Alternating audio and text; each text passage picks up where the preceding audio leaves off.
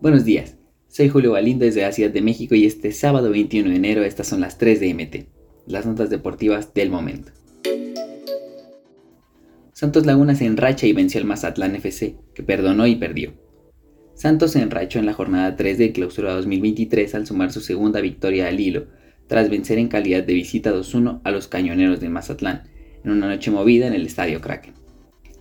Los cañoneros sumaron su segunda derrota seguida, están en la parte baja de la tabla, aunque no jugaron mal, y pudieron tener al menos el empate. Ariel Nahuelpan se pudo estrenar como goleador, sin embargo, la saga sinaloense, con varias bajas como la del capitán Néstor Vidrio y Osvaldo Alanís, no pudo tener orden y de ahí la derrota. Tigres salva el empate en Tijuana gracias a golazo de Gignac. En duelo de la jornada 3, los invictos y líderes Tigres se metían al estadio caliente para visitar a Cholos, quienes tras dos partidos apenas sumaban un punto.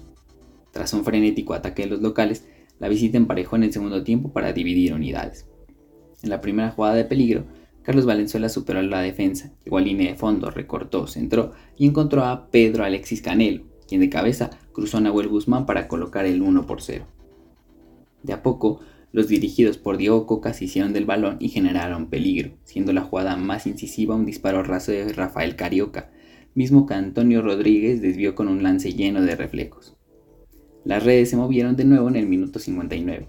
André Pierre Gignac controló y se giró en dos tiempos, se perfiló y definió con potencia a primer poste para colocar el 1 a 1. Diego Coca reconoce posibilidad de que Laines llegue a Tigres. Diego Coca, técnico de Tigres, reconoció el interés y las negociaciones que tiene el equipo felino con Diego Laines. Al finalizar el juego ante Tijuana, el entrenador dejó claro que la otra semana se podría definir el tema. Es una posibilidad que venga, tiene que haber dos voluntades. Eso tendrá que ver la dirigencia seguramente ya la próxima semana, comentó. Y es que Coca reconoció el nivel del canterano del América para llegar a su plantilla y sobre todo volver al fútbol mexicano tras su fallida aventura en Europa con el Betis y Braga. Es joven, me parece un jugador interesantísimo, ya destacado en el fútbol mexicano. No olvides suscribirte para recibir la información deportiva más relevante del momento. Esta y todas las noticias las puedes encontrar en mediotiempo.com y en todas sus redes sociales.